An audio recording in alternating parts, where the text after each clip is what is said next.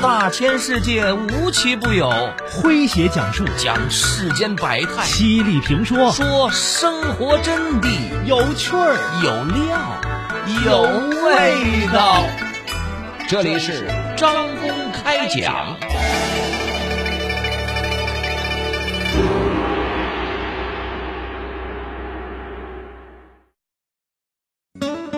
清明假期，电影《我的姐姐》成了一颗催泪弹。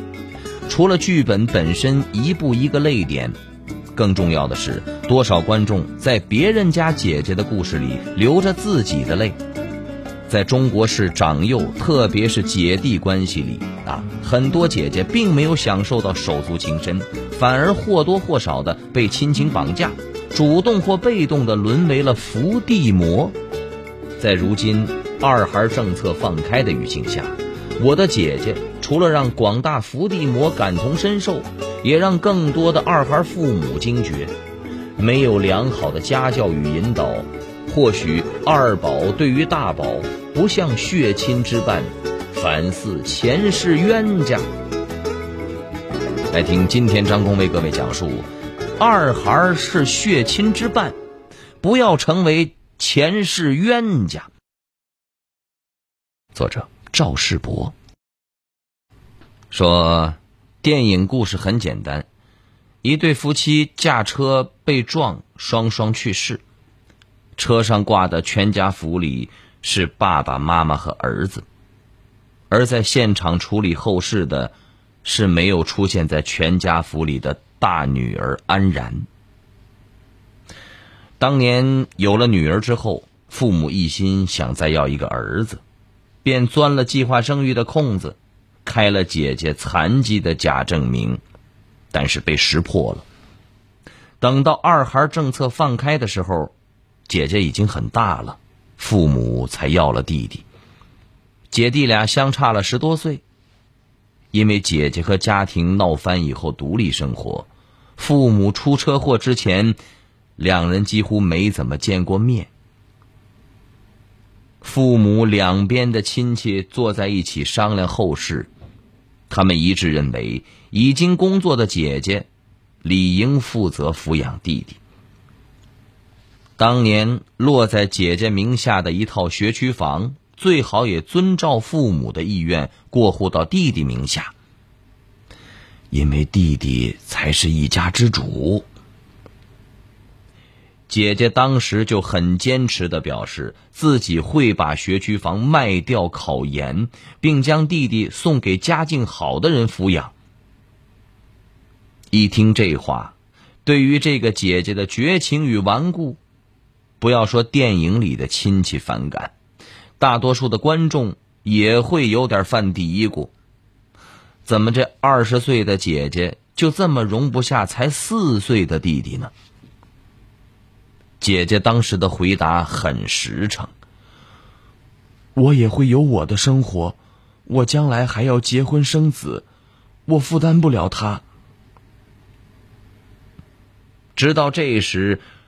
我才猛然觉得，在这件事上，自己被整个社会的潜意识洗脑了。原来，在我们的意识里，很容易就觉得一个姐姐为了弟弟牺牲自己、放弃自己的未来是那么自然而然的事儿。就像电影里的姑姑，姑姑最常说的一句话就是“长姐如母”。他当年考取了俄罗斯外语学校，弟弟安氏姐弟的父亲则考上了中专，家里只供得起一个人上学，母亲就说了一句：“说什么都要优先你弟弟，你什么都不要想了。”于是他很自然的接受了这个安排。类似的命运落在安然和他弟弟身上，姑姑便很自然的将自己母亲当年的那套逻辑用在了安然的身上。因为弟弟将来要啊当门立户的，姐姐安然一直在挣扎纠结中。这是一个新时代女性在传统中的困境。她一方面不愿意接受世世代代姐姐们的宿命，把自己的命运束缚在弟弟身上；但另一方面，她又难以割舍姐弟之间的血浓于水的亲情，最终决定承担起养育者的责任。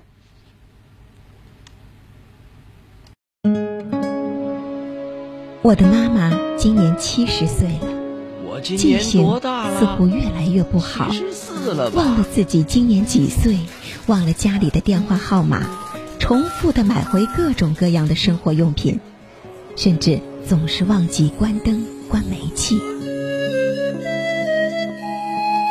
医生说，妈妈患上了老年痴呆症，从此。痴呆这个词不断的出现在妈妈的生活里，出现在他人的目光中。其实，老年痴呆和痴呆没有任何关系。这个病有一个真正的名字，叫做阿尔茨海默病。中国目前有近一千万确诊的阿尔茨海默病患者，约占全世界的四分之一。阿尔茨海默病的发病率会随着年龄递增。并且只能通过药物缓解大脑萎缩，目前还没有治愈的方法。我的妈妈没有痴呆，她只是又变成了一个孩子，忘记了怎么吃饭、怎么说话、怎么回家。我可以像妈妈以前教我时那样，再一遍遍地告诉妈妈。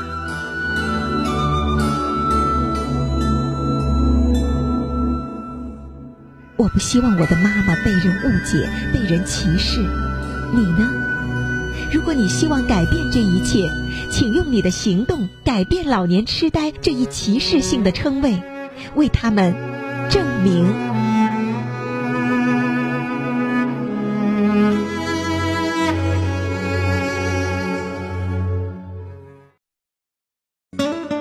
清明假期，电影《我的姐姐》成了一颗催泪弹。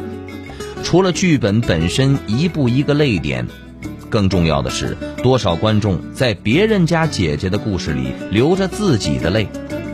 在中国式长幼，特别是姐弟关系里啊，很多姐姐并没有享受到手足情深，反而或多或少的被亲情绑架，主动或被动的沦为了伏地魔。在如今二孩政策放开的语境下。我的姐姐除了让广大伏地魔感同身受，也让更多的二孩父母惊觉：没有良好的家教与引导，或许二宝对于大宝不像血亲之伴，反似前世冤家。来听今天张工为各位讲述：二孩是血亲之伴，不要成为前世冤家。您正在收听的是张公开讲，这里是张公开讲，在下张公，我们接着往下讲。说姐姐不再是一个称呼，而是一份天然的责任，甚至是亲情的绑架。有太多的姐姐。从电影里那个刻板印象的故事与观念中，看到自己的悲剧性人生。因此，我的姐姐的影评不再是姐姐们对电影艺术的讨论，而成了他们的心声。一个叫刘平的湖北姐姐，从大学毕业之后，一直养活弟弟一家三口。她买了车子，妈妈和弟弟。同时问他说：“你怎么忍心让你弟弟天天骑着电动车上班呢？你自己却开着轿车。”然后弟弟不由分说的就开走了他的车。他结婚后买了第二套房子，弟弟一家三口就名正言顺的搬进了他原来的房子，并且让他来承担物业、水电费。弟弟生了二孩，自己无力抚养，就拉着妈妈去找姐姐，让他每个月出抚养费。面对这样的无理要求，姐姐习惯性的继续提供帮助，同时还偷偷的瞒着丈夫。哪儿想丈夫还是发现了，从此将家里的财政大权收到了自己的手里。姐姐花一分钱都要跟他请示，而另一边弟弟和妈妈却骂他无能。刘平一个人去看了我的姐姐，从走进电影院就开始哭。他说：“我自己的故事比安然惨多了。”同样的故事，同样的伏地魔，姐姐太多了。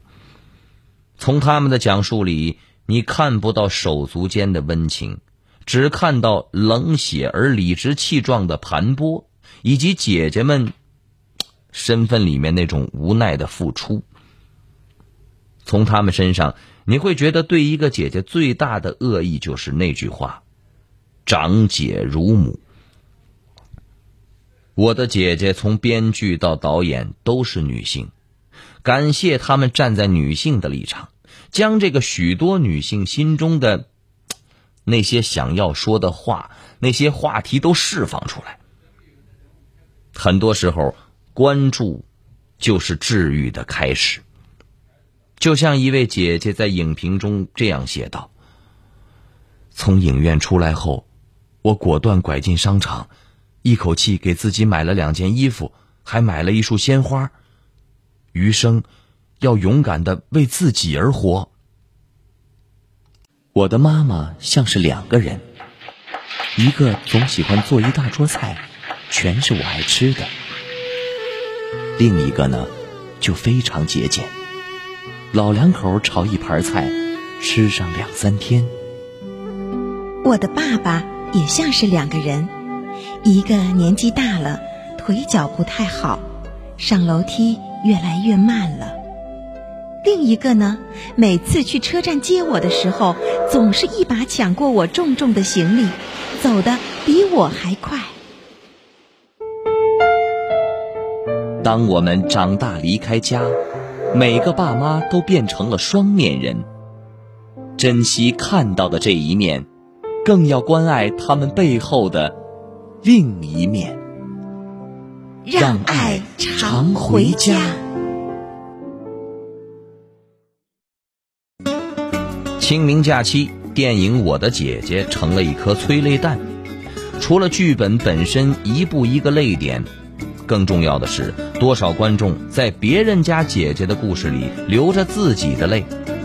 在中国式长幼，特别是姐弟关系里啊，很多姐姐并没有享受到手足情深，反而或多或少的被亲情绑架，主动或被动的沦为了伏地魔。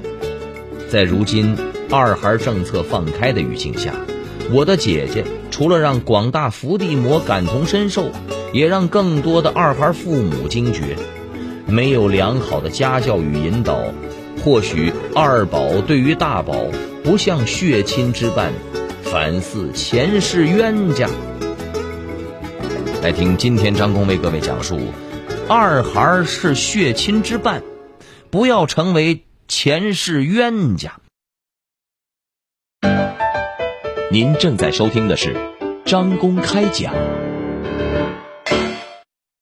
这里是张公开讲，在下张公。我们接着往下讲。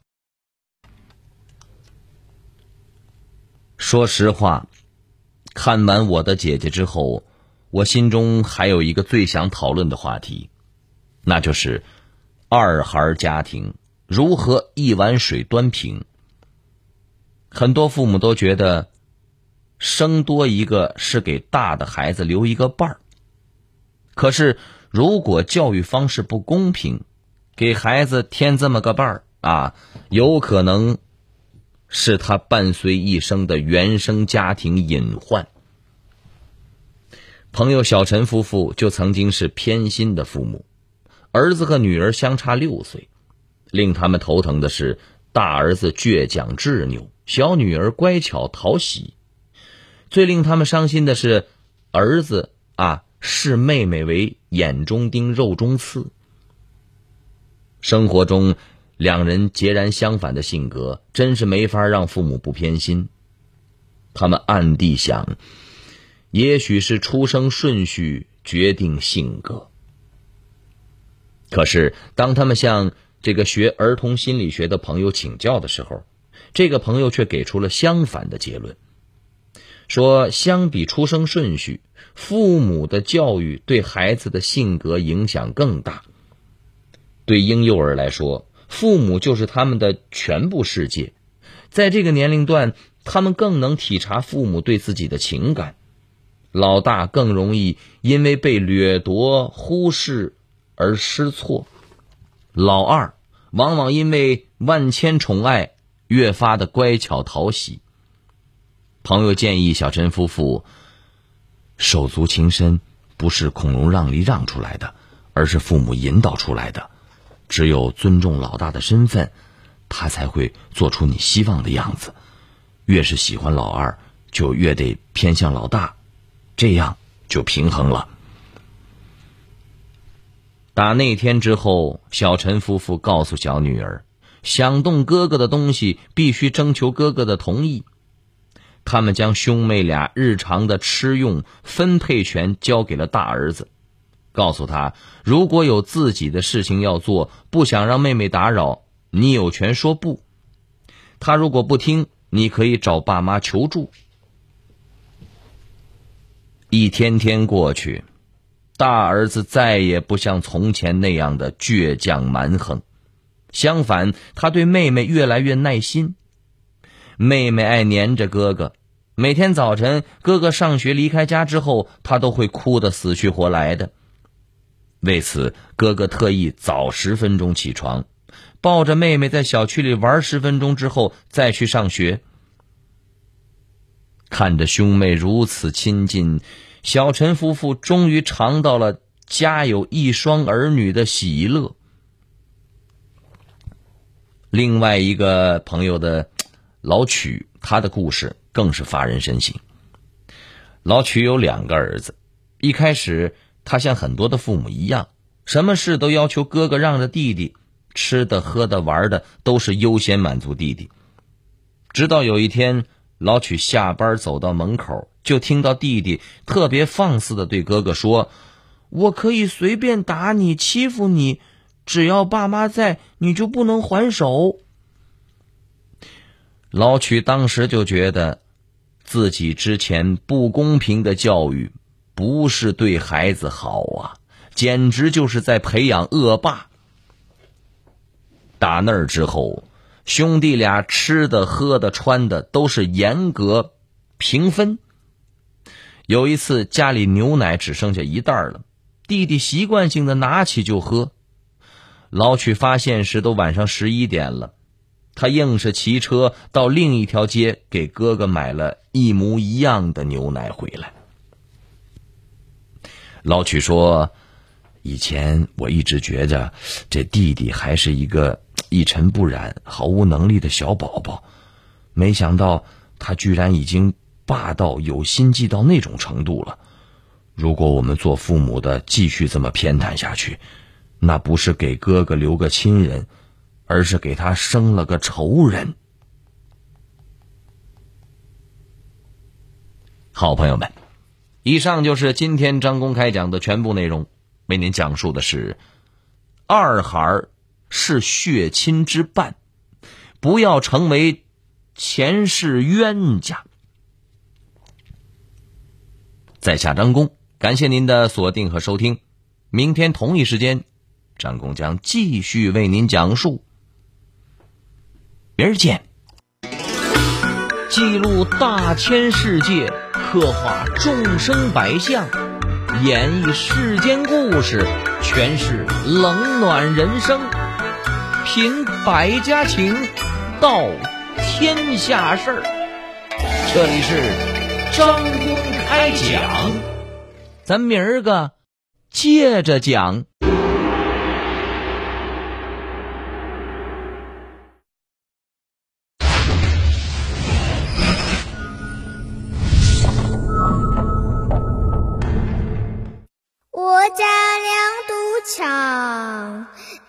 后百米长。得意中间走，你站站两旁。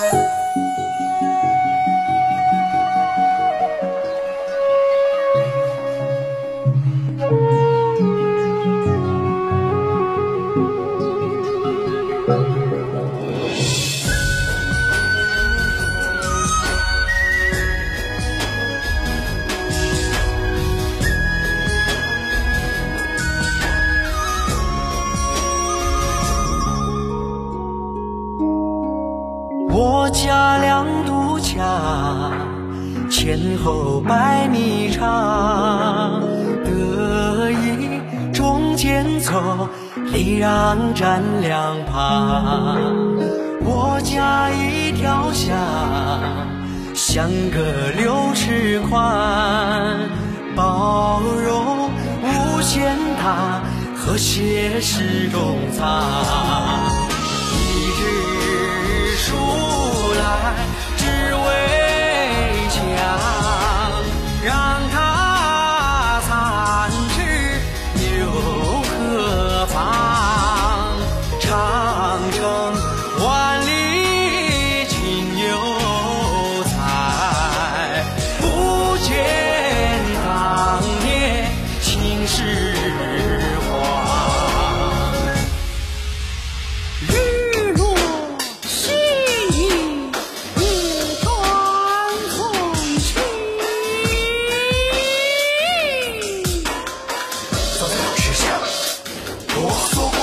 记的千丈争来争去争的是理斗来斗去斗的是气三丈高墙两尺厚一个李四。